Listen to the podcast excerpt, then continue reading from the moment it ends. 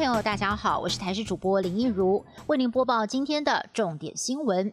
陷入牛肉面失言风暴的前行政院发言人丁仪明，坚持向行政院长苏贞昌请辞，认为发言人的角色应该是行政团队助力，但在野党刻意的政治操作，已经没有办法为团队加分。为了避免政务推动受到困扰，所以请辞。苏贞昌数度未留不成，最后免予同意。丁一鸣也在个人脸书上发文说：“身为政府的彩妆师，既然话到走位，就不应该成为大家的负担，不该让政绩蒙尘。闪电请辞，要替牛肉面之乱设下停损点。”为了防堵新冠肺炎第二波疫情，指挥中心这个星期三将会公布秋冬专案，会针对边境、社区以及检验三大块加强管理。其中八大场所将会选出几个改为强制戴口罩，要是劝导不听，最高可以开罚一万五千块钱。除此之外，未来本国人返台，不排除也会比照外籍人士都要提供登机三天之内的阴性证明。而针对医院裁检，也会寄出奖励，希望能够提高检验数量。台积电股价在今天创下了历史新高，盘中的涨幅超过了百分之四点五。收盘的时候，每股来到了四百八十四元，让台积电市值写下了十二点五五兆新纪录，跃升全球市值第十大公司。创办人张忠谋的持股市值飙升到六百零五亿元，而台积电后续的产业景气都相当被看好，不少投资人蠢蠢欲动，由于现在到底该不该进场呢？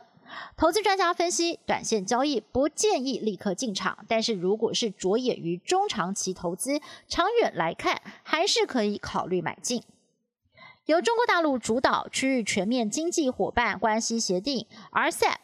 在亚太十五国于昨天完成了签署，外界非常的担心台湾恐怕会成为经贸孤儿，更被指是经济策略的失败。而对此，经济部长王美花表示。东协目前与其他国家的 FTA 原本的开放程度就有在九成左右，对台湾在东协市场本身影响不大，短期影响程度仍低。他更反问：若要用接受一个中国九二共识交换加入 RCEP，民众能够接受吗？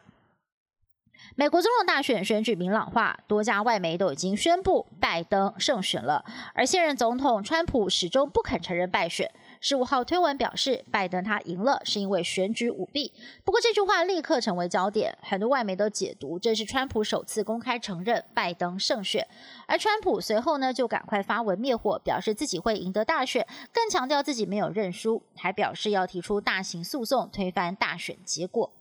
疫情严峻，墨西哥十五号累计确诊人数已经破百万例，成为了全球第十一个确诊数破百万的国家，死亡数也是直逼十万大关，全球第四多。为了遏制疫情蔓延，首都墨西哥市市长上周五宣布，未来十五天将会关闭酒吧等场所，也会缩短餐厅、电影院的营业时间，避免人群聚集。美国太空探索公司 SpaceX 跟 NASA 合作，首次利用商业太空船执行完整的载人任务，将四名太空人送上了国际太空站，终结了美国近十年来只能够仰赖俄国火箭的窘境。台湾时间十六号上午，SpaceX 飞龙号太空船搭载猎鹰火箭发射升空，预计飞行二十七点五小时之后就会抵达国际太空站。以上新闻是由台视新闻制作，感谢您的收听。更多新闻内容，请您锁定台视各界新闻以及台视新闻 YouTube 频道。